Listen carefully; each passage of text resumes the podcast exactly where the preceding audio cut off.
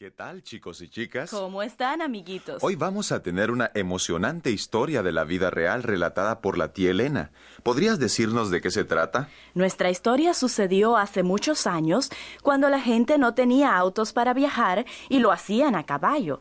Pero vayamos a nuestra historia para hoy, que la titulo Peligro en el bosque.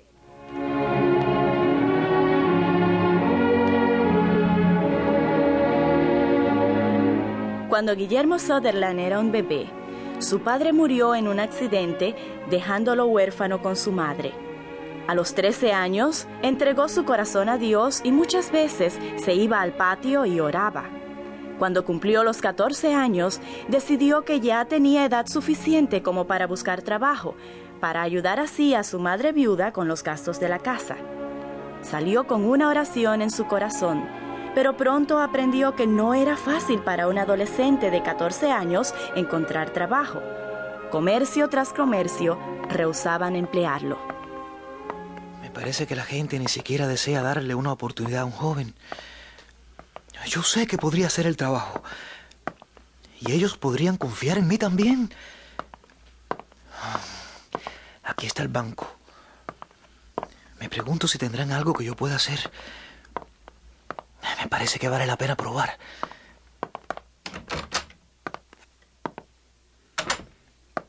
Buenos días. ¿En qué puedo servirle esta mañana? Hola, soy Guillermo Sutherland.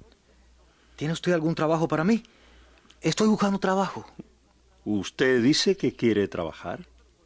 ¿Y por qué no juega al fútbol y, y va a nadar como los otros chicos de su edad? Bueno, señor, deseo trabajar para ayudar a mi madre. Mi padre falleció hace varios años y mi madre tiene que trabajar duramente para sostenernos. Acabo de cumplir 14 años y quiero ayudarla. Mm, entiendo, sí. Eh, bueno, eh, realmente no Puedo sé. hacer mandados, barrer pisos, cualquier cosa, cualquier cosa. Muy bien. Le voy a dar una oportunidad. Podríamos emplear a un buen muchacho para hacer mandados. Pero, entiende, no para hacer tonterías. Sí, señor. Haré lo mejor que pueda. ¿Cuándo puedo comenzar? Ven mañana por la mañana, a las nueve en punto. Y fue así como Guillermo encontró su primer trabajo.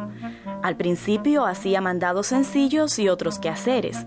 Muy pronto el banquero se dio cuenta que podía confiarle a Guillermo mensajes importantes y grandes sumas de dinero. Guillermo, ¿quieres llevarle este sobre al señor Díaz en la calle Alvear? Sé muy cuidadoso y no te pierdas. ¿eh?